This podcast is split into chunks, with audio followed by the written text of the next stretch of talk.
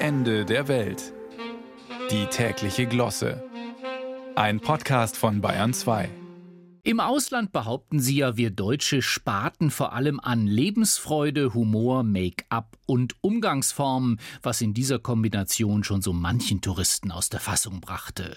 Und dass wir auch beim Smalltalk gern Abstriche machen, wenn die Floskeln mal wieder knapp werden, fällt offenbar auch unangenehm auf. So beschwerte sich eine amerikanische Studentin darüber, dass sie hierzulande von wildfremden Menschen direkt nach einer Begrüßung gefragt worden sei, was sie eigentlich unter Freiheit verstehe. Da hatte offenbar auch mal wieder jemand mit Zurückhaltung gegeizt, wo doch schon Friedrich Nietzsche empfahl, das Menschlichste ist, jemandem Scham zu ersparen.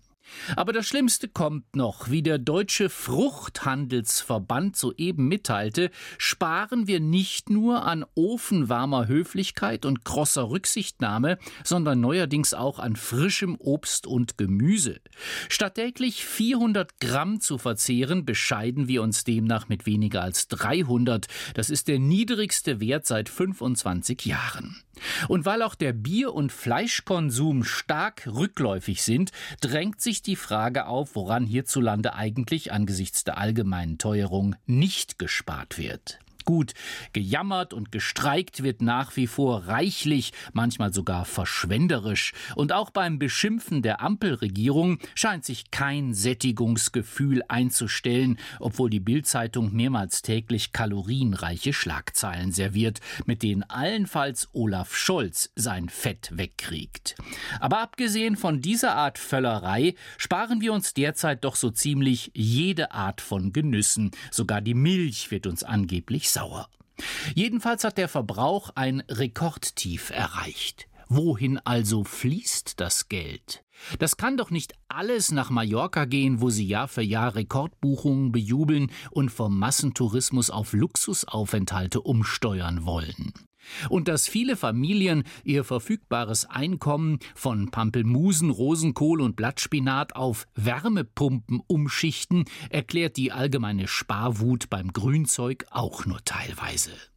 Ausnahmsweise kann auch nicht der bayerische Wirtschaftsminister Hubert Aiwanger dahinter stecken, denn der rief zwar tatsächlich zu Einsparungen auf, aber nur bei Migration und Bürgergeld. Gemüse erwähnte er in diesem Zusammenhang nicht, weder Hülsenfrüchte noch Peperoni. Kann aber sein, dass seine Fans wegen dem Lärm der Traktoren Migration und Ventilation verwechselten und deshalb vorübergehend auf Brunnen verzichten, denn der Mann hat ja gerade enorm viel Wind um die Ohren.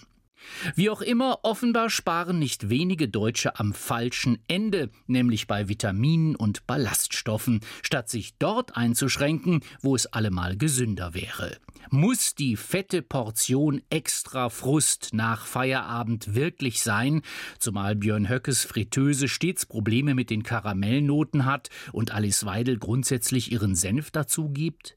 Das könnten gesundheitsbewusste Verbraucher doch alles jederzeit weglassen. Sauerampfer-Smoothies sind gegen Lebensfreude ebenso wirksam und auf Dauer viel billiger.